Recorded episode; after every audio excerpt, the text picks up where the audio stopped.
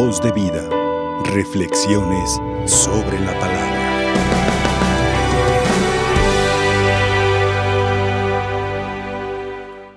Indudablemente que para que Dios note el interés de nosotros, para que Dios vea que sí queremos estar con Él, para que Dios note que queremos alcanzar de Él aquello que le estamos pidiendo, indudablemente que se necesita la perseverancia, la constancia en nuestra súplica, en nuestra oración.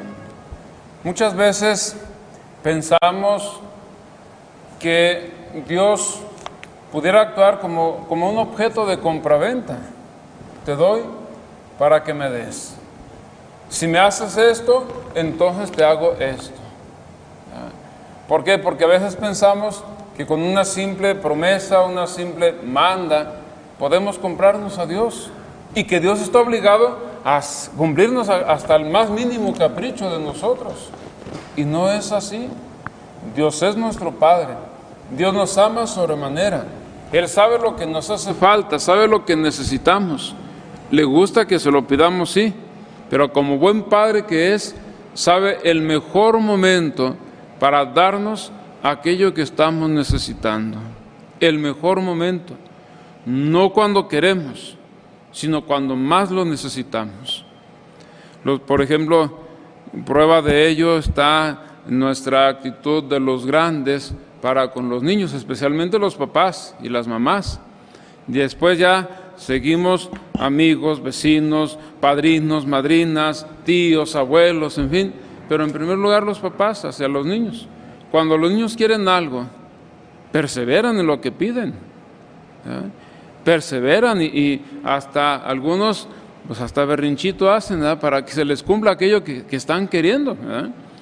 Pero, pero ¿qué pasa? Que los papás o quienes están al frente de ellos saben el mejor momento. Saben si pueden primero o no otorgarles aquello que quieren y saben el mejor momento para darles eso que, están pidiendo los niños. Y si lo ocupan o no, si no lo ocupan, pues no se lo dan y ya. Pero si lo ocupan, o si es algo para que sanamente hablando se desarrollen los niños, pues adelante. Pero cuando los papás ven prudente, o cuando su economía favorece también, mejor dicho.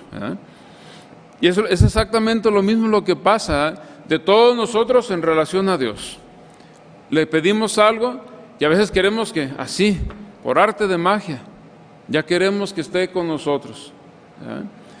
Y a veces, incluso a mí me lo han dicho algunas personas, que hacen sus promesas, sus mandas de ir a X lugar, a, tal, para el Señor de los Rayos, a la Virgen de San Juan de los Lagos, aquí a Zapopan, a la Virgen de Guadalupe, en fin.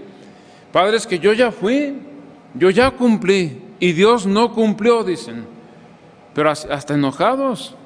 Dios no cumplió y yo sí cumplí. Y ya platicando, platicando, digo, bueno, a ver, ¿a dónde fuiste? Pues con el Santo Niño de Atocha y luego que a San Juan de los Lagos y empiezan a hacer su recorrido. Digo, ¿y te confesaste? No. ¿Entraste a misa?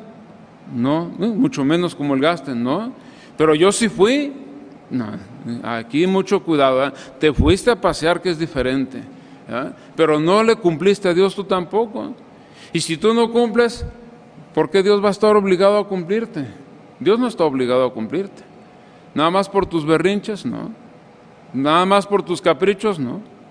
Tienes que acercarte dignamente al Señor para que Dios te corresponda. ¿Qué es lo que hacemos los grandes para con los niños, especialmente los papás?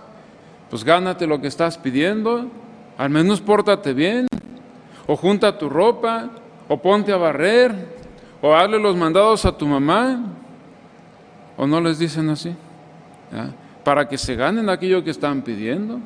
Por lo menos, pórtate bien, por lo menos. Entonces, si nosotros no nos acercamos dignamente al Señor como Él lo quiere, ¿por qué, va que, ¿por qué está obligado Él a hacernos aquellos caprichos que nosotros queremos? Y lo primero que nos pide de acuerdo al Evangelio de hoy, es la perseverancia, la constancia. No nada más cuando sentimos que ya nos está llevando, sino la constancia. Él quiere que estemos ahí. Él quiere que estemos ahí. Y eso implica en nosotros saber perseverar. No, es que yo ya fui, no. Es que yo ya recé, no. Es que yo ya me persiné. No, no nada más es eso. Eso es un poquito de lo que Dios te está pidiendo. Porque lo que te está pidiendo es que te portes bien. Y portarse bien no es cinco minutos, no es cuando va a venir el niño Dios, no es cuando se acerca el día de nuestro cumpleaños, no, no, es todos los días. No nada más es cuando se ofrece el día de las mamás, que ahí, andamos de barberos y, después sálvese quien pueda. No, no, nada más es eso.